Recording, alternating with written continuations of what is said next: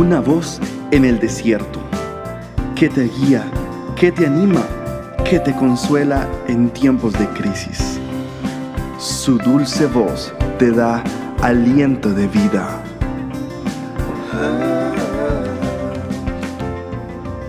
Red de Mujeres Embajadoras.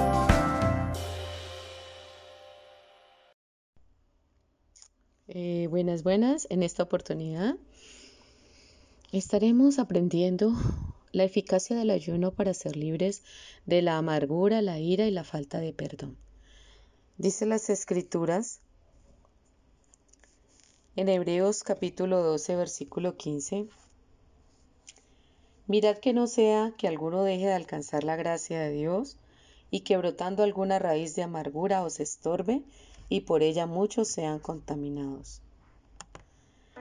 Quítense de vosotros también toda amargura, todo enojo, toda ira, gritería y maledicencia y toda malicia. Antes sed benignos unos con otros, misericordiosos, perdonándoos unos a otros, como Dios también les perdona a ustedes en Cristo Jesús. A menudo la amargura es el resultado del rechazo, del dolor.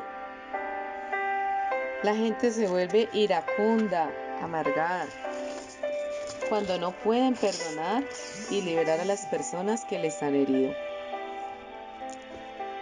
Todo el mundo ha experimentado algún tipo de dolor en la vida y muchos no lo han resuelto y por lo tanto llega a convertirse en amargura. La raíz de amargura tiene espíritus relacionados, incluyendo la falta de perdón, la furia, la ira, la violencia, la venganza, la represaria e incluso el asesinato. Lo has escuchado bien, incluso el asesinato. La palabra hebrea para amargura es marak, está conectada a la amargura y rebelión. Mara significa causar, hacer, amargura o desagrado, rebelarse o resistir, causar provocación, cambio amargo, ser desobediente. Desobedecer, ser gravoso, provocar, ser rebelde, estar en contra. La amargura es una ira reprimida, está conectada a la terquedad que se rehúsa a perdonar. En ocasiones la persona rechazada tiene dificultad para perdonar. El rechazo duele y crea ofensa, por lo que requiere el perdón. La falta de perdón puede engendrar amargura y es un círculo vicioso. La amargura es un espíritu que se arraiga profundamente, se profundiza en las emociones de una persona y es difícil de desalojar, debido a que la persona siente enojo y otras profundas emociones que son reales para ella. Ese efectivo, amiga, me escuchas, es un demonio que se arraiga profundamente en nuestra carne, en nuestras emociones, y nos hace reaccionar en forma violenta. La amargura tiende a tener actos vengativos y crueles. Solo cuando reaccionamos por actos violentos, nos causamos daño a nosotros mismos y daño a las personas que amamos. Abrimos puertas con espíritus de enfermedad, como la artritis y el cáncer.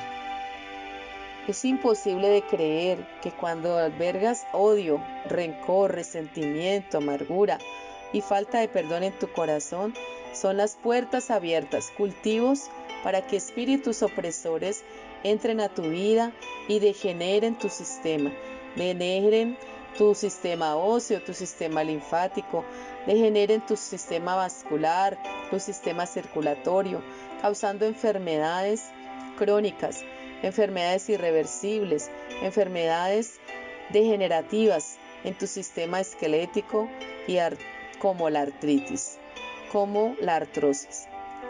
La amargura se simboliza como hiel o ajenjo. Esta es la raíz de amargura por medio del ayuno podemos ver cómo Dios puede romper toda opresión y toda raíz que haya en nuestras vidas. La amargura es común, multitudes de personas necesitan ser liberadas de la misma. Se manifiesta a través de ira, la ira relacionada, la amargura. Algunas personas simplemente parece que no pueden superarla y explotan, pero se sienten mal, se sienten culpables. La falta de perdón abre puerta a los espíritus atormentadores. Lo dice el evangelista Mateo en su capítulo 18. La falta de perdón es el resultado de ser herido, es el resultado de ser rechazado, abandonado, decepcionado, abusado. Sí, amiga. Es el resultado de haber sido violada, molestada. Sentimos que nos han ofendido y que han transgredido a nuestra persona, que alguien tomó ventaja sobre nosotros y nos ha hecho sentir mal. Todos esos espíritus vienen como resultado del rechazo, lo que puede evitar que uno dé o reciba el amor de Dios y de otras personas. También hay un espíritu llamado rechazo de matriz que entra en el útero porque el niño fue no deseado. El autorrechazo y el miedo al rechazo son otros espíritus afines. El rechazo es también un portrero. Este espíritu abre puertas a otros espíritus que pueden entrar, incluyendo el miedo, el dolor, la rebelión, la falta de perdón, la amargura. La persona empieza a manifestar doble ánimo. Casi todo el mundo ha experimentado rechazo en su vida.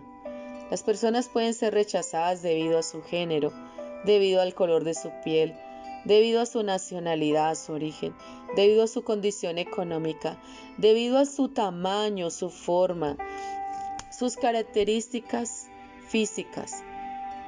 El rechazo es un bastión importante en la vida de muchos, pero tú puedes comenzar a atacar a estos espíritus conectados con el rechazo, con la ira, con la amargura, con la falta de perdón, a través de la oración y de la obediencia a la palabra. Si las cosas parecen que no están bien, tú necesitas, aparte de la oración, eh, ayunar para que Dios te libere, para que veas una efectividad en tu vida y sanes de muchas enfermedades.